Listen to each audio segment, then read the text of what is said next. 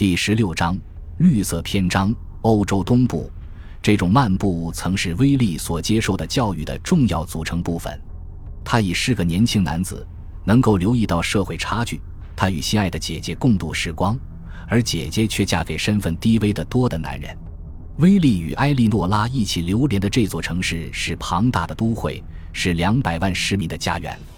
当姐弟俩从父亲的宫殿往南走，远离霍夫堡皇宫和环城大道的时候，他们很快就会抵达马尔加雷滕和法沃里滕。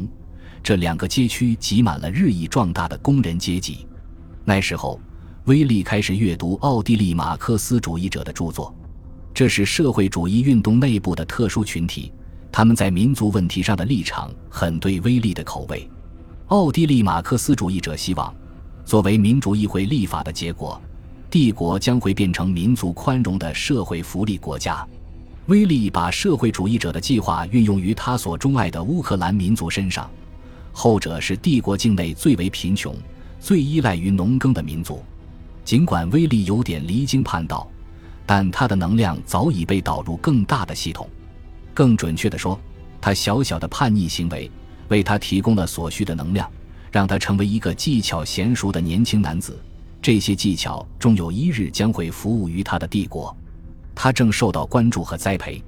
他不再是其中一位潜在的波兰大公，而是哈布斯堡家族唯一可能的乌克兰王子。他不再是波兰王位的末位继承人，而是乌克兰王位的首位继承人。一位与农耕民族站在同一阵线的大公，一位让旧王朝与新民族连成一线的大公，在合适的时刻，威廉及其选择的民族或许会为古老的帝国注入年轻的活力。在小说《没有个性的人》中，罗伯特·穆奇尔描述了一个正在筹备弗兰茨·约瑟夫登基七十周年庆典的委员会，在讨论了血亲之间错综复杂的关系。考虑了父辈人物的影响，离题万丈地讨论了一通政治哲学后，这个委员会没有提出任何实际方案，却在世界文学史上留下孤立，即关于一个委员会如何理解现实的生动例证。一位职业外交官试图解释外交的本质：不要去做你想做的事情。小说的主人公则界定了何为行动，并非你正在做的事情，而是你将要做的事情。穆齐尔试图揭示哈布斯堡王朝的处事原则，总是控制不住每处细节，但总是能够把握住大局，永远保持机智圆滑，永远保持灵巧机敏，对外面的世界漠不关心，只对家族的权力孜孜以求。在穆齐尔的小说里，永恒不朽是由弗兰茨·约瑟夫的漫长统治所体现的，异乎寻常的漫长统治让这个王朝自带永恒不朽的光环。及至二十世纪，绝大多数哈布斯堡臣民只记得这个皇帝。然而，这是个人老而不死造就的永恒不朽，而非对王朝后代同样优秀、充满信心造就的永恒不朽。因此，弗兰茨·约瑟夫老而不死，但他的继承人弗兰茨·斐迪南鲁莽、浮躁、不得人心。帝国早已失去全球争霸的雄心，沦落为局促于中东欧的帝国。统治者越来越感到走投无路，因为其他正在崛起而非正在衰落的强国正将其逼入绝境。与永恒不朽的感觉相伴而行的是末日将至的感觉。二十世纪早期，哈布斯堡君主国已被卷入欧洲结盟体系，被卷入两大国家集团扩军备战的竞争。哈布斯堡外交通常软弱无力，而非聪明睿智，完全失去了回旋余地。德国统一后，法国在东方寻找盟友，搭上了俄国。十九世纪末，哈布斯堡君主国与德国结盟，对抗俄国和法国。一九零四年，英法两国达成协约，协约的本意是避免两国在帝国领地问题上发生分歧，但预示着两国更为紧密的政治合作。一九零七年，英国与俄国签订类似协约。这些协约缔造了并非正式但显而易见的英法俄同盟。德国是个强国，但还没有强大到足以对抗这个同盟。德国早已跟英国展开海军军备竞赛，但德国输掉了这场竞赛，然后又于1911年展开传统军备竞赛。这次就连他的盟友哈布斯堡王朝也被卷了进来。当这五个国家各自寻找盟友的时候，第六个传统强国却从欧洲大陆撤退。奥斯曼帝国正在失去其欧洲领地。一九零八年七月，奥斯曼帝国陆军军官们假借改革名义发动政变。哈布斯堡君主国趁机在十月吞并波斯尼亚和黑塞哥维那。早在三十年前，哈布斯堡王朝就通过条约获得占领这两个省份的权利。当时，这两个省份在法律上仍然属于奥斯曼帝国。此时，哈布斯堡王朝单方面宣布吞并这两个省份。奥斯曼帝国已持续衰弱两个世纪，其他强国早已就重新瓜分其领土达成一致。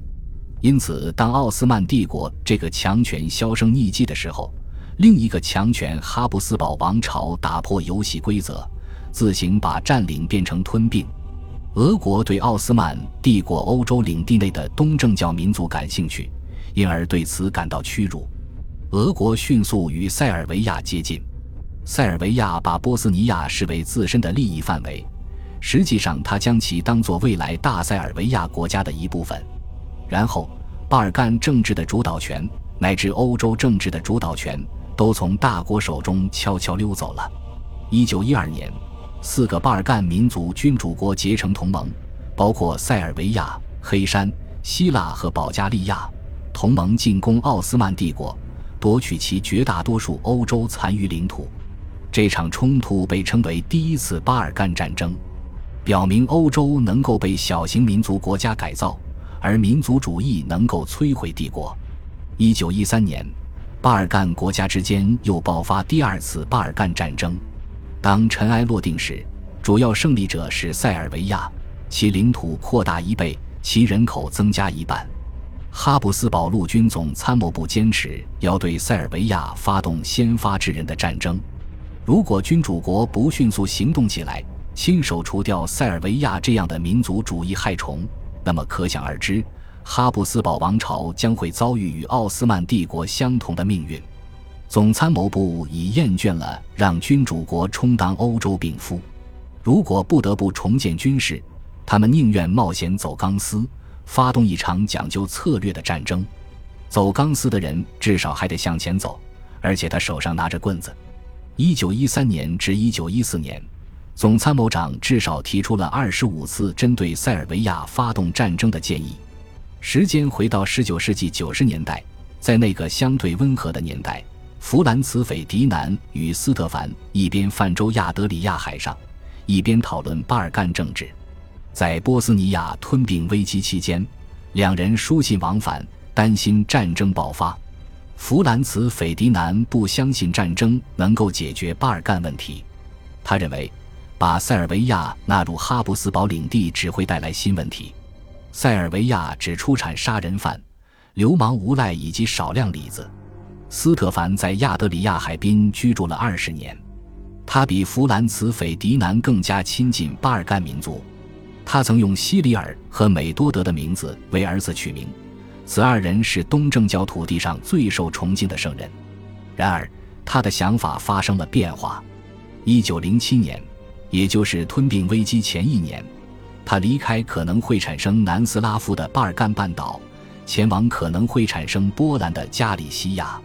威利明白父亲的想法，而且他与父亲同样异想天开，也同样活泼善变。父亲那代人或许不把乌克兰视为一个民族，但界定民族的标准正在改变。这是民主时代，人口与财产同等重要；这是种族时代。文化能够取代传统，这是科学时代。人口学能够较为精确地统计民族人口。威利把乌克兰视为民族，他与波兰民族具有同等地位和权利。民粹主义者认为他们的学说只能吸引那些以平民之友自居的年轻人。那么，按照当时人们的说法，乌克兰这个没有历史的民族激起了威利年轻的热情。威利认为乌克兰是个自然民族。是个生机勃勃的民族，是个年轻的民族，能够乘风而起。而波兰属于腐朽文明。两年后，他写道：“波兰，是的，我必须承认，波兰曾是个拥有高度文明的民族，但如今已近秋凉，其文化如今已成多余，如今已经颓废堕落。哈布斯堡王朝的历史表明，衰落可以是个无比漫长的过程。三个世纪以前，威利的祖先皇帝马克西米利安二世曾资助阿尔钦博托描绘著名的四季图：春天以鲜红嫩绿的蔬菜水果来表现，秋天以丰收的葫芦、薯芋、葡萄来表现，两者都组合成男性形象。随着时间流逝，再也没有兴衰荣辱。但对于所有画家来说，他们画笔下的时间仿佛无休止的季节变换。然而，哈布斯堡王朝的确抵达了转折点，圆形的切点，关键的时刻，永恒不朽的王朝将被卷入灾难与救赎的激烈场景。一九一四年夏天将会割裂春与秋，父与子，新与旧。哈布斯堡王朝发动的战争将会终结旧欧洲。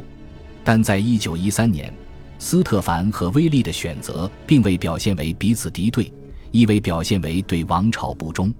如果正如总参谋部所渴望的那样，哈布斯堡君主国发动的这场战争能够征服塞尔维亚，那么哈布斯堡军队也就能够征服俄国。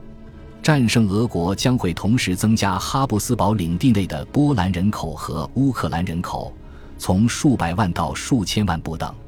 如果哈布斯堡王朝赢得这场战争，并向东向北扩张，大公们也许真的能够以忠于皇帝的摄政王身份，统治大波兰或者大乌克兰的王家行省。斯特凡和威利采取的行动作用于两个时代，他们所处的时代以及即将到来的时代，他们的行迹暗示着新时代的到来。他们降生时盛行的理念早已过时。那个年代只记载了一个永恒王朝梦中画卷的日期和细节，他们亲手培育的理念正当其时。这个年代把进步带给民族国家。斯特凡成为波兰人，期待创建新的王家行省；威廉成为乌克兰人，期待推出新的民族国家。然而，正是技巧和声望，既允许他们帮助君主国，又为他们准备了没有帝国的欧洲。波兰和乌克兰都将成为独立国家。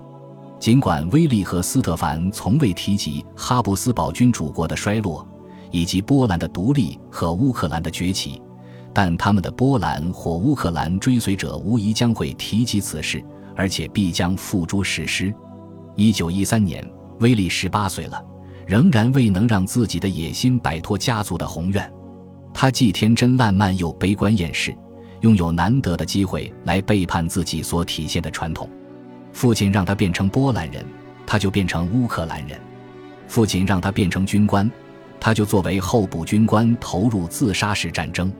斯特凡预见了民族世界的到来，而今这个世界近在眼前。威利选择了自己的民族，他只能从戏剧、旅行、书本中了解这个民族。那是一个像他自己那样年轻、那样青春的民族。父子二人只能像其他哈布斯堡家族成员那样，准备迎接新的时代。感谢您的收听，喜欢别忘了订阅加关注，主页有更多精彩内容。